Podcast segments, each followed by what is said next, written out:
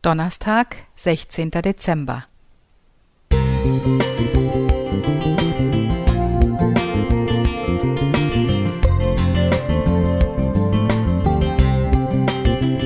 Ein kleiner Lichtblick für den Tag.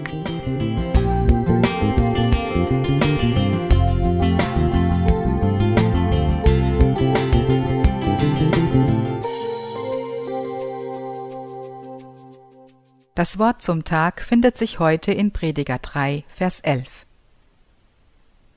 Er hat alles schön gemacht zu seiner Zeit, auch hat er die Ewigkeit in ihr Herz gelegt. Zwei Monate weilte Charles Darwin bei den Feuerland-Indianern an der Südspitze Südamerikas. In dieser kurzen Zeit behauptete er, herausgefunden zu haben, dass diese Menschen keine Religion hätten – Martin Gusinde und Wilhelm Koppers, Völkerkundler der Universität Wien, konnten den Beweis erbringen, dass Darwin sich gründlich getäuscht hatte. Gusinde, der zwei Jahre auf Feuerland verbrachte, konnte nachweisen, dass die Eingeborenen sehr wohl an ein höchstes Wesen glauben, das sie Varauneva nennen. Die moderne Völkerkunde konnte einen solchen Eingottglauben oder einen Hochgottglauben auch bei anderen primitiven Völkern finden – Pygmäen, Buschmännern, Eskimos. Das Resultat dieser Forschungen ist eindeutig. Die Völkerkunde kennt keine religionslosen Völker, sondern nur verschieden hohe Entwicklungen religiöser Ideen. Damit wurde bestätigt, was schon die Denker der Antike wussten.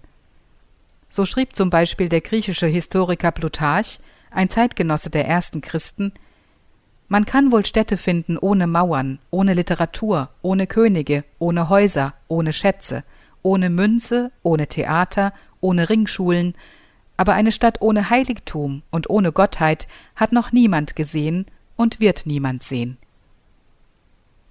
Gott hat den Menschen als Gottsucher geschaffen. Selbst wenn er an keinen persönlichen und überweltlichen Gott glaubt, ist der Mensch gläubig. Alles, woran du dein Herz hängst, so schreibt Martin Luther, das ist dein Gott. Die Nation, der geliebte Mensch, der Besitz oder wenigstens der Fußballverein. Der Wert der Religionen liegt in der Entfaltung des menschlichen Gottesbewusstseins. Ihr Problem liegt im Bemühen, diesen zu suchenden Gott menschlich zu begreifen und zu gestalten. Aber der wahre Gott lässt sich nicht menschlich konzipieren. Mit wem wollt ihr mich also vergleichen? fragt der Prophet Jesaja und verweist auf den Schöpfer und Erhalter als Gegenpol aller menschlichen Gottesbilder. Jesaja 40, 25 bis 31.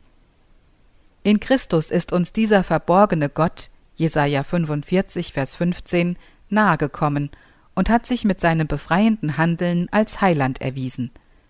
In Christus, dem Herzen Gottes, findet auch alle Gottsuche ihr Ende, denn wer ihn gefunden hat, hat das Ziel erreicht. Johannes 4, Vers 14. Ich will dieses Ziel niemals aus den Augen verlieren. Hans Heinz. Musik